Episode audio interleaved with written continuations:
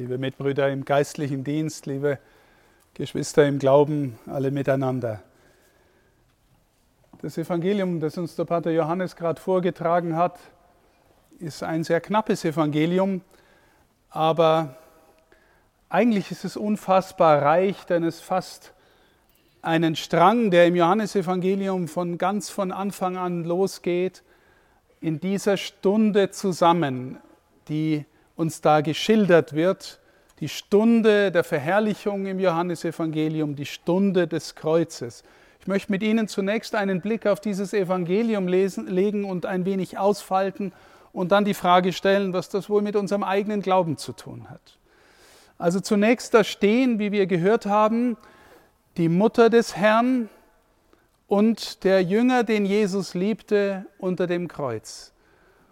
Und äh, das, was Jesus nun tut, ist gewissermaßen sein letzter hoheitlicher Akt. Er, der Gekreuzigte, der alles durchlitten hat, er verfügt, siehe dein Sohn, siehe deine Mutter. Und unmittelbar anschließend, das haben wir nicht mehr gehört, wird er sagen, es ist vollbracht und gibt den Geist auf. Siehe dein Sohn, siehe deine Mutter. Oberflächlich betrachtet könnte man sagen, naja, er stirbt jetzt und er macht sich Sorgen, wie es wohl mit seiner Mama weitergeht und sagt dem Jünger, dem er vertraut, er soll sich bitte um sie kümmern. Oberflächlich betrachtet. Könnte man auch so stehen lassen. Aber wer nur ein wenig ins Johannesevangelium hineinliest, liebe Schwestern und Brüder, der weiß, dass hier eine viel tiefere Botschaft uns vermittelt wird. Ich fange mal von ganz vorne an. Wahrscheinlich ist fast jedem von Ihnen vertraut, wie das Johannesevangelium angeht. Das hören wir jedes Mal an Weihnachten. Am Anfang war das Wort und das Wort war bei Gott und das Wort war Gott. Und dann geht der Text ein wenig weiter und dann heißt es irgendwann, und das Wort ist Fleisch geworden. Kurz bevor dieses, das Wort ist Fleisch geworden, uns gesagt wird, hören wir noch, er kam in sein Eigentum, aber die Seinen nahmen ihn nicht auf, allen aber, die ihn aufnahmen, gab er die Vollmacht, Kinder Gottes zu werden. Kinder Gottes zu werden. Wer sind die? Alle, die nicht aus dem Fleisch, nicht aus dem Willen des Mannes, sondern aus Gott geboren sind.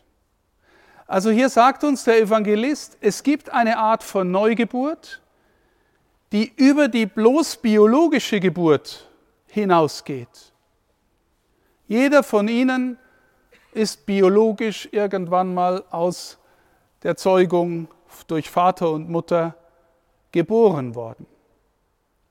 Aber der Evangelist sagt, es gibt eine Geburt, eine neue Geburt, auf die kommt es eigentlich an dass er uns die Macht, die Vollmacht gibt, Kinder Gottes zu werden, dass wir neu geboren werden. Wir kennen, liebe Schwestern und Brüder, in unserem eigenen Lebensvollzug, auch in der Umgangssprache, wenn manchmal einer zum anderen sagt, du siehst aus wie neu geboren. Wenn sie von einer Kur zurückkommen, wenn sie eine Lebenskrise durchgemacht haben und wieder rauskommen, wenn jemand frisch verliebt ist, du siehst aus wie neu geboren. Was muss passieren, dass wir im Glauben neu geboren werden? Der Evangelist zeigt uns dann einen Weg durch sein Evangelium, wo dann hier zwei, am Ende die Szene, die wir gehört haben, zwei Gestalten unter dem Kreuz stehen und es im Grunde sowas wie Neugeburt stattfindet. Siehe dein Sohn, siehe deine Mutter. Hier werden neue Familienverhältnisse gegründet. Und eigenartigerweise sagt er zu der Frau, die da unter dem Kreuz steht, sagt er nicht Mama und sagt er nicht Maria, sondern er sagt Frau. Gleich nach dem Prolog im Johannesevangelium im zweiten Kapitel kommt die Mutter Gottes nochmal vor. Das sind die einzigen zwei Stellen im Johannesevangelium, wo sie vorkommt. Im zweiten Kapitel findet eine Hochzeit statt. Die Hochzeit von Kana.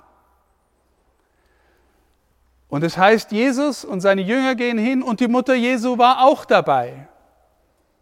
Und auch dieses Evangelium haben die meisten von Ihnen im Ohr. Und eigenartigerweise wird zwar von einer Hochzeit erzählt, aber die beiden Protagonisten einer Hochzeit, Braut und Bräutigam, kommen so gut wie nicht vor. Wer kommt vor? Jesus und sie. Und er sagt zu ihr wieder, Frau. Er sagt zu ihr nicht Mama und nicht Maria, Frau. Frau, Sie wissen, es geht der Wein aus, sie hat Sorge, sie geht zu ihm, sie haben keinen Wein mehr. Und er sagt, meine Stunde ist jetzt noch nicht da. Was habe ich jetzt mit dir zu schaffen, Frau? Komische, komische Anrede an die Mutter des Herrn. Aber er wirkt dann doch dieses Wunder der Weinvermehrung, was beim Johannesevangelisten sehr wahrscheinlich ein Bezug ist zu einer Prophetie im Alten Testament, wo Jesaja verheißt, wenn das messianische Reich angebrochen ist, dann gibt es erlesene Speisen und erlesene Weine in Fülle. Wenn das messianische Reich da. Hier sehen wir einen Vorgeschmack auf das messianische Reich, gewirkt durch das Zusammenspiel von der Frau und von ihm. Und es heißt dann am Ende dieser Szene, das war das erste Mal, dass Jesus seine Herrlichkeit geoffenbart hat und seine Jünger glaubten an ihn. Hier ist ein erster Hinweis, liebe Schwestern und Brüder, dass hier eine Art von Hochzeit stattfindet, eine Art von Miteinander dieser zwei Gestalten, aus der als Fruchtbarkeit der Glaube der Jünger gestärkt wird und hervorgeht und der Glaube eine Art von Neugeburt ist. Diese Erzählung von der Hochzeit von Kana, die noch nicht vollendet ist, noch nicht vollbracht ist, ist am Kreuz vollbracht. Da findet also die Hingabe des Herrn statt, die tiefste Liebesäußerung, die wir uns denken könnten. Keine größere Liebe als die Hingabe des Herrn am Kreuz. Wem gibt er sich zuallererst hin? Naja, allen, die ihn aufnahmen. Wer nimmt ihn am tiefsten überhaupt auf von Anfang an? Von dem Augenblick an, wo der Gabriel erschienen ist und hat gesagt, du sollst schwanger werden. Die Frau. Das heißt, liebe Schwestern und Brüder, aus der Vision des Johannesevangelisten gibt es eine Sehnsucht Gottes, sich mit seiner Schöpfung zu vereinen, versöhnen, vermählen. Das kommt im Alten Testament immer wieder im Bild der Hochzeit daher. Immer wieder, Gott will den Menschen an sich ziehen, die Schöpfung wieder an sich ziehen. Und es heißt immer wieder, dass Israel die Braut ist, dass die Kirche nachher die Braut ist. Und dann kommt vor 2000 Jahren einer und der sagt, und ich bin der Bräutigam. Und dieser Bräutigam vollzieht die innigste Hingabe an diesem Kreuzesgeschehen. Und da steht die Gestalt, die die Gestalt der Kirche ist. Frau. Nie hat ein Geschöpf eine tiefere Verbindung mit Gott eingegangen als sie. Und welche Art von Fruchtbarkeit kommt da jetzt raus? die Neugeburt dessen, der geglaubt hat, der mit unter dem Kreuz steht. Die anderen sind alle davon gerannt. Der steht mit unter, mitten unter dem Kreuz und wird gewissermaßen neu geboren, auch im Glauben. Und auch diese Figur, liebe Schwestern und Brüder, wir sagen immer, da steht der Johannes. Weil die ganze Tradition uns erzählt, dass der, der das Evangelium geschrieben hat, der war das, der da dabei war und der heißt Johannes. Aber dieser Jünger hat im Evangelium selber keinen Namen. Der heißt immer nur der Jünger, den Jesus liebte. Der Jünger, den Jesus liebte. Wissen Sie was, liebe Schwestern und Brüder, so in der Anfangszeit meines theologischen Nachdenkens habe ich mir immer gedacht, so ein Angeber. Er ist der, den Jesus liebte und die anderen wohl nicht, oder wie? Und je länger ich darüber nachgedacht habe, desto mehr habe ich verstanden, dass dieser Jünger, der auch nicht von Anfang an ein Heiliger war, wenn es der Johannes war, dann lesen wir im Evangelium manches Zeug, was ihm nicht zur Ehre gereicht.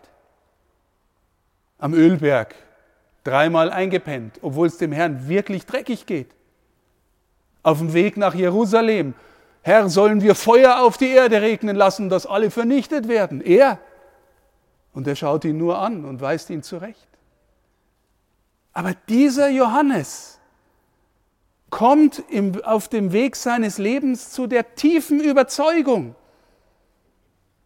ich bin der, den Jesus liebt. Ich bin der, den Jesus liebt. Und ich verstehe, selbst wenn ich unter dem Kreuz stehe, und genau dann, dass das der Akt ist, wo ich noch am meisten spüre, er liebt mich. Er tut es für mich. Liebe Schwestern und Brüder, können Sie nachvollziehen, wenn jemand von diesem Geheimnis berührt wird? Wenn wir, Sie und ich glauben könnten, Sie sind die Jüngerin, der Jünger, den Jesus liebt, dass das wie eine Neugeburt in unserem Leben wäre? Wissen Sie, wir streben nach so viel. Der Mensch ist ein Wesen, das strebt nach allem Möglichen. Gell? Wir, und wir meinen immer, unser Glück kommt dann, wenn das, wonach wir streben, wenn wir das erreicht haben. Also, wenn ich endlich äh, verheiratet bin und eine Familie habe, dann kann ich glücklich sein. Wenn ich endlich beruflich jenes erreicht habe, dann kann ich glücklich sein. Wenn ich mein Haus fertig gebaut und abgezahlt habe, dann kann ich glücklich sein. Wenn ich einmal in Rente bin und die Maloche hinter mir habe, dann kann ich glücklich sein. So ticken wir, liebe Schwestern und Brüder. Und ganz selten funktioniert es wirklich. Wissen Sie warum? Weil nichts in dieser Welt die Sehnsucht unseres Herzens so stillen kann, dass wir nur aus Dingen dieser Welt glücklich werden könnten. Wenn wir in die Überzeugung finden könnten, ich bin der Jünger, die Jüngerin, die Jesus liebt, dann würde jetzt schon, und ich bin sicher, viele von Ihnen kennen das Geheimnis, dann würde jetzt schon die Freude anfangen. Und zwar unabhängig von dem, was nachher kommt. Ob wir durch Freude oder Leid gehen. Wenn wir in der inneren Erfahrung gehen könnten, ich bin der Jünger, den Jesus liebt, dann kann kommen, was will, liebe Schwestern und Brüder. Und dann, wissen Sie, wen wir dann zur Mutter haben, dann ist die Mutter Gottes wirklich unsere Mutter. Weil sie ist, wie es in der lauritanischen Litanei heißt, die Ursache unserer Freude. Dann sind wir gewissermaßen neu geboren aus dem Hochzeitsgeschehen, das wir hier feiern.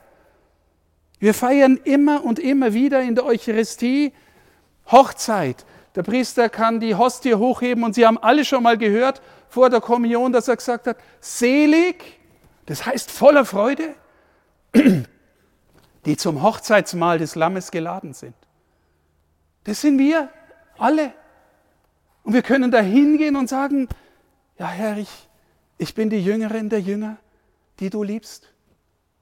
Ich bin neu geboren aus dem Ineinander, von dem Ja, das deine Mutter gesagt hat und von der Hingabe, die du mit ihr lebst. Und so geschieht Vereinigung von Gott und Welt. Und sie geschieht dann immer wieder auch in mir. Jetzt, was heißt es für unseren Glauben, liebe Schwestern und Brüder? Was ist der Glaube? Woraus baut sich der auf? Nun, jeder weiß, im Glauben muss ich auch irgendwie im Kopf was wissen. Ich weiß, gell, wir, wir beten das Glaubensbekenntnis und vielleicht kann ich auch ein bisschen verstehen und erklären, was damit gemeint ist mit diesen Sätzen. Das ist unser Glaube im Wissen. Und gleichzeitig weiß jeder und jede, das Wissen allein ist zwar wichtig, aber das macht's nicht. Nur im Kopf könnte ich alles wissen. Ich könnte einen Katechismus der katholischen Kirche und die ganze Bibel auswendig können und müsste noch keinen Funken Glauben haben. Ist es dann schlecht, dass man was ist? Nein, ist nicht schlecht. Wir müssen schon irgendwie innerlich auch geistig zustimmen. Aber dann kommen noch, jetzt zeige ich auf die Brust, dann kommen vielleicht Emotionen dazu. Wenn wir jetzt in der schönen Natur beieinander sind und Gott feiern, weißt das schön. Da kann man mal durchatmen und man freut sich und man, man hat Gemeinschaft und man hat den Geruch und man hat vielleicht viele Erinnerungen an die eigene Kindheit und an die Jugend und weiß ich was. Es kommen viele Emotionen dazu. Es gehört tief zu unserem Glauben. Und deswegen ist auch so schön, dass wir jetzt nach den schlimmen Zeiten von Corona wieder gemeinschaftlich beieinander sind. Weil nur vor der Glotze hocken ist auch nicht nur schlecht, aber auch nicht nur gut. Wir brauchen auch Gemeinschaft und lebendige Erfahrung miteinander. Also wir haben auch Gefühle. Aber gleichzeitig, na, nur Gefühle macht nicht den Glauben. Stellen Sie sich vor, wie geht es los, dass zwei Menschen sich kennenlernen und sich nach und nach füreinander entscheiden. Also erst erkennt man was von dem anderen. Gell? Man denkt sich, ja, das ist vielleicht der Nette oder der Netter. Und, und man denkt, da hat er vielleicht schöne Eigenschaften und man spürt im Kopf irgendwie, man sieht den oder die und dann weckt es in einem Gefühle. Aber bis man und jetzt kommt die dritte Dimension, in die innere Überzeugung findet und ein echtes, entschiedenes Ja zum anderen sagen kann. Das dauert meistens eine Zeit, bis man in die eigene tiefe Überzeugung findet, ja, mit dir durchs Leben, komme was wolle. Da brauchst du viel Erfahrung, da muss sich Vertrauen aufbauen, da muss man den wirklich tiefer kennenlernen und dann kommt Kopf und Emotion zusammen und formt nach und nach Überzeugung. Und dann tritt man, so sagen wir das auch, wenn man heiratet, in einen neuen Lebensstand ein. In gewisser Weise eine Art von Neuwerden, Neugeburt, weil jetzt ist diese Person in meinem Leben die mir am nächsten ist, die wichtigste Person, mit der bin ich jetzt mein Leben lang beieinander. Ich werde neu. Und jetzt, liebe Schwestern und Brüder, fragen wir uns, wie treten wir an den Altar? Schauen wir in der Beobachterperspektive im Kopf, was macht der Pfarrer da? Gell? Wie viel redet er heute wieder? Oder hat er da wieder einen Schmarrn gesagt? Oder das Gebet kapiere ich nicht? Oder mir hat der andere Musik besser gefallen? Bleibe ich nur in der Beobachterperspektive. Trete ich dann schon mit meinen Emotionen daher und denke mal, schön, dass wir heute mal wieder die Messe miteinander feiern. Aber ich kann auch emotional dabei sein und trotzdem innerlich draußen. Ja, katholisch sei es ganz nett. Gell? Und nachher gibt es eine Brotzeit oder so, da bin ich auch dabei. Schmeckt gut. Oder drittens bin ich mit meiner ganzen Überzeugung hier und sage innerlich, ja Herr, ich habe zu dir Ja gesagt. Ich bin getauft und gefirmt und ich komme immer wieder hierher, um unter dem Kreuz zu stehen und verstehen zu lernen. Ich bin derjenige, diejenige, die von Jesus geliebt ist. Wenn wir dort hineinfinden, liebe Schwestern und Brüder, dann sind wir Menschen, bei denen Neugeburt stattfindet. Und dann beantworten wir im Herzen die Frage, wer ist eigentlich Jesus Christus? Liebe Schwestern und Brüder, ich sage immer wieder, vor allem auch zu jungen Menschen, diese Frage, wer ist eigentlich Jesus Christus? Das ist die wichtigste Frage unseres Lebens. Wenn das stimmt, was wir da glauben und es auch mit der Neugeburt so möglich ist, dann ist die Frage, die Sie im Herzen oder die, die, die Antwort, die Sie in Ihrem Herzen auf die Frage geben, wer ist Jesus für mich, die wichtigste Ihres Lebens. Weil davon hängt nämlich ab, ob der Himmel in ihrem Herzen heute schon angeht. Seht, die Wohnung Gottes unter den Menschen, haben wir in der ersten Lesung gehört. Das ist jetzt schon da.